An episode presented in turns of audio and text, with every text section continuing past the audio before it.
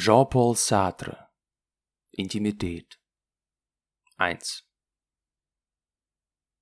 Lulu schlief nackt, weil sie sich gern in die Bettlaken schmiegte und weil Wäschewaschen teuer ist. Ori hatte anfangs protestiert. Man legt sich nicht splitternackt in ein Bett. Das tut man nicht. Das ist schmutzig. Er war schließlich doch dem Beispiel seiner Frau gefolgt, aber bei ihm war es Nachlässigkeit. Er war steif wie ein Stock wenn Leute da waren, um Lebensart zu zeigen. Er bewunderte die Schweizer und ganz besonders die Genfer. Er fand es vornehm, weil sie hölzern waren. Aber er ließ sich in kleinen Dingen gehen. Zum Beispiel war er nicht sehr reinlich. Er wechselte nicht sehr oft die Unterhose. Wenn Lulu sie zu schmutzigen Wäsche steckte, konnte sie nicht übersehen, dass sie vom reibendem Schritt gelb waren. Lulu persönlich verabscheute Schmutz nicht, das wirkt intimer, das erzeugt rührende Schatten, in der Beuge der Ellbogen zum Beispiel. Sie mochte diese Engländer nicht besonders, diese unpersönlichen Körper, die nach nichts riechen.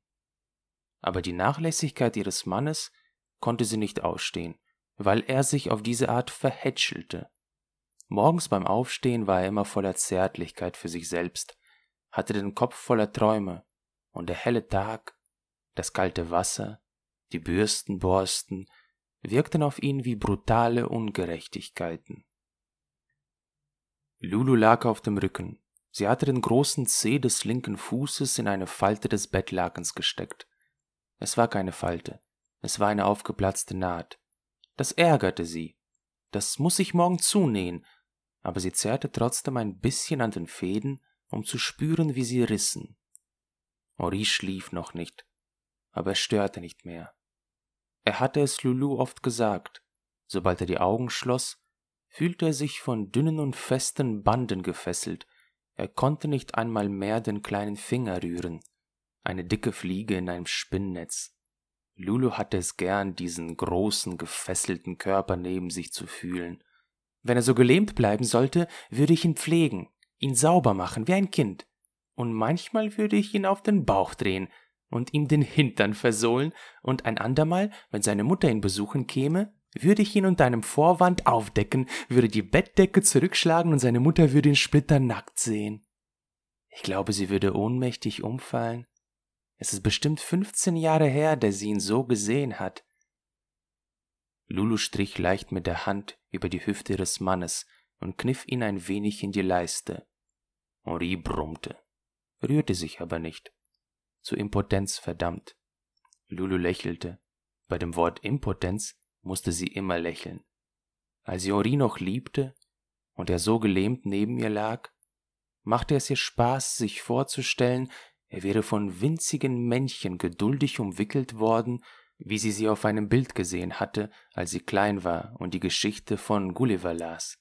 Sie nannte Henri oft Jules Verne, und Henri hatte es gern, weil es ein englischer Name war, und weil Lulu gebildet wirkte, aber es wäre ihm lieber gewesen, wenn Lulu es richtig ausgesprochen hätte.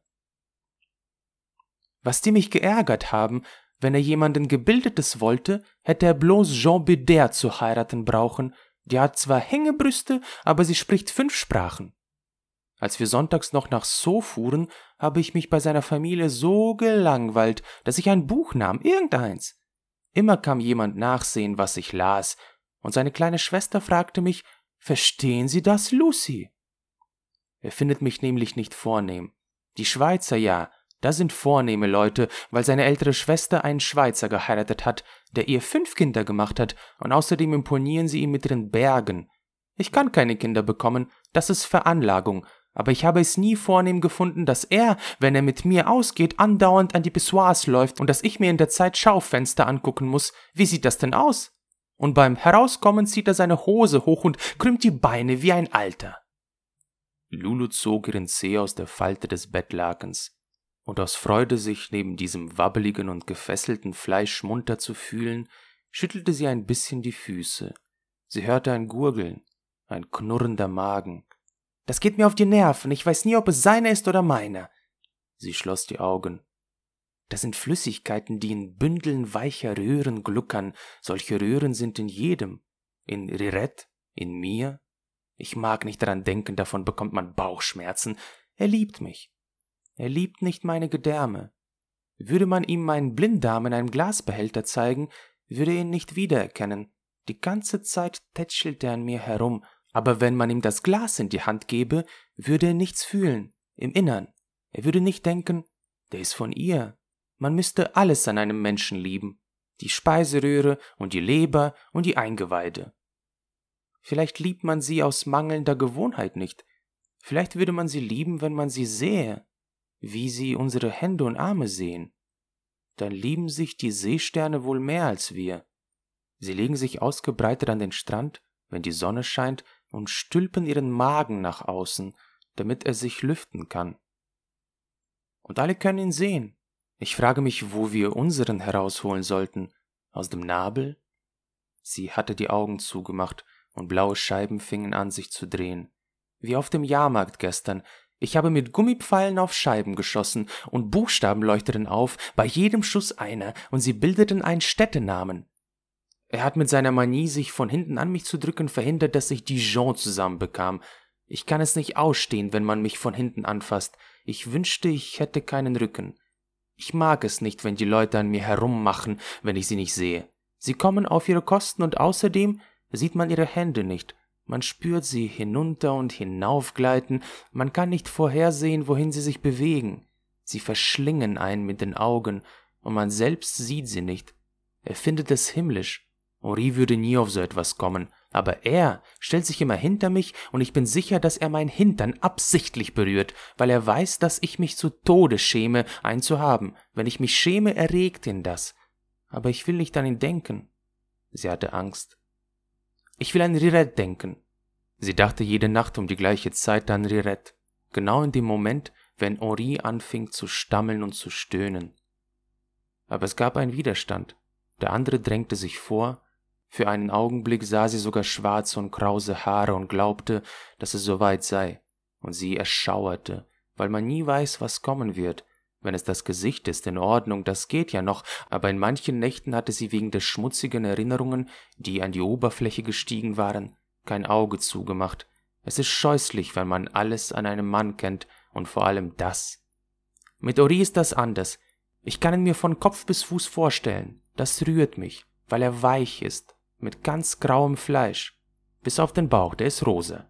Er sagt, dass bei einem gut gebauten Mann, wenn er sitzt, der Bauch drei Falten hat, aber seine hat sechs, bloß zählt er nur jede zweite und will die anderen nicht sehen. Gereizt dachte sie an Rirette. Lulu, Sie wissen nicht, was das ist, ein schöner Männerkörper. Lächerlich. Natürlich weiß ich das. Sie meint einen steinharten Körper mit Muskeln. Ich mag das nicht. Patterson hatte so einen Körper, und ich fühlte mich wabbelig wie eine Raupe, wenn er mich an sich drückte. Henri habe ich geheiratet, weil er weich war, weil er wie ein Priester aussah. Priester sind zart wie Frauen in ihren Sotanen, und sie tragen offenbar Strümpfe.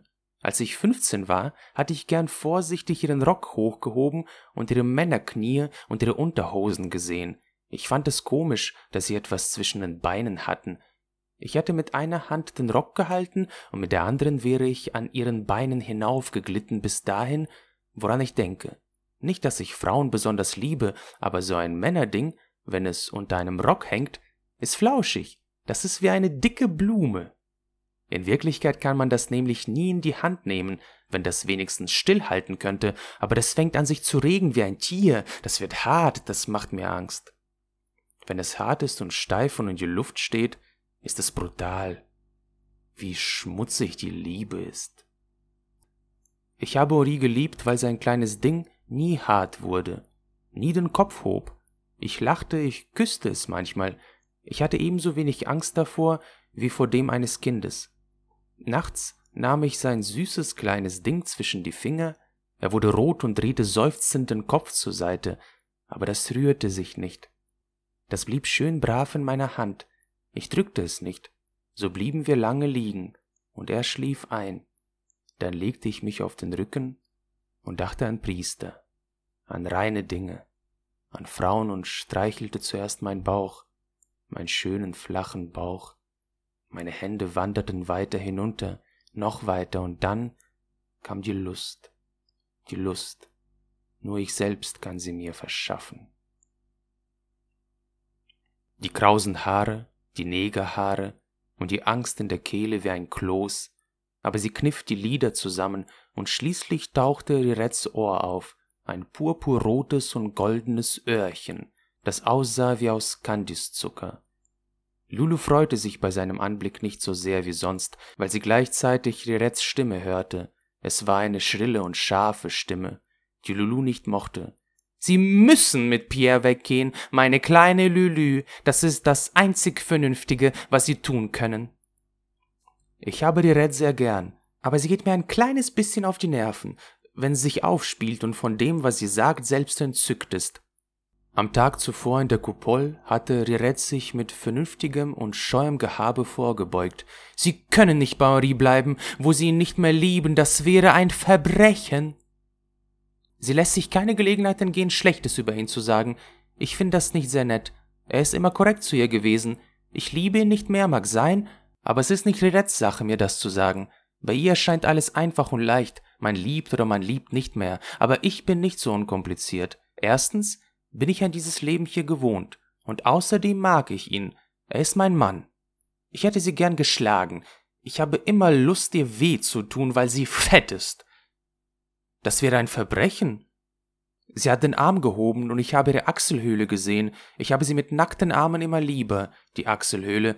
Sie ging auf wie ein Mund, und Lulu sah malvefarbenes, etwas faltiges Fleisch unter gekräuselten Härchen, die wie Haupthaare aussahen. Pierre nennt sie Dral Minerva, das mag sie überhaupt nicht. Lulu lächelte, weil sie an ihren kleinen Bruder Robert dachte, der eines Tages, als sie in der Unterwäsche dastand, zu ihr gesagt hatte, Warum hast du Haare unter den Armen? Und sie hatte geantwortet, Das ist eine Krankheit. Sie zog sich gern vor ihrem kleinen Bruder an, weil er immer komische Bemerkungen machte. Man fragt sich, wo er die her hat, und er berührte alle Sachen Lulus, er faltete die Kleider sorgfältig zusammen. Er hat so flinke Hände, später wird er ein großer Couturier. Das ist ein reizender Beruf, und ich werde Stoffe für ihn entwerfen. Merkwürdig, dass ein Kind davon träumt, Couturier zu werden. Wenn ich ein Junge gewesen wäre, scheint mir, hätte ich Forscher oder Schauspieler werden wollen, aber nicht Couturier. Aber er ist immer ein Träumer gewesen. Er redet nicht genug, er hängt seinen Gedanken nach. Ich wollte eine fromme Schwester werden, um in den schönsten Häusern sammeln zu gehen. Ich fühle meine Augen ganz weich, ganz weich, gleich schlaf ich ein, mein schönes bleiches Gesicht unter der Haube, ich hatte vornehm gewirkt, ich hatte hunderte von dunklen Vorzimmern gesehen, aber das Dienstmädchen hätte fast sogleich das Licht angemacht, dann hätte ich Familienbilder, Kunstgegenstände aus Bronze auf Konsolen gesehen und Garderobenständer. Die Dame kommt mit einem kleinen Heft und einem 50-Franc-Schein. Hier bitte, Schwester. Danke, Madame. Gott segne Sie. Bis zum nächsten Mal. Aber ich wäre keine echte Schwester gewesen. Im Bus hätte ich manchmal einen Typen zugezwinkert, der wäre zuerst entgeistert gewesen, dann wäre er mir nachgestiegen und hätte Sachen zu mir gesagt, und ich hätte ihn von einem Polizisten einsperren lassen. Das gesammelte Geld hätte ich für mich selbst behalten. Was hätte ich mir davon gekauft? Gegengift. Blöd. Meine Augen wären weich. Das gefällt mir. Man könnte meinen, sie wären in Wasser eingeweicht worden, und mein ganzer Körper ist wohlig. Die schöne grüne Tiara mit Smaragden und Lapislazuli. Die Tiara drehte sich, drehte sich und wurde ein grausiger Ochsenkopf, aber Lulu hatte keine Angst. Sie sagte, Hilfelchen, die Vögel von Cantal, Achtung! Ein langer roter Fluss bewegte sich träge durch dürres Land.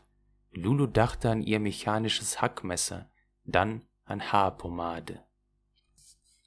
Das wäre ein Verbrechen. Sie fuhr hoch und richtete sich mit harten Augen in die Nacht auf. Sie quälen mich. Merken Sie das denn nicht? Ich weiß, dass die Rettes gut meint, aber gerade sie, die so viel Verständnis für andere hat, müsste begreifen, dass ich nachdenken muss. Er hat zu mir gesagt, du kommst. Und er hat glühende Augen gemacht. Du kommst in mein Haus, ich will dich ganz für mich.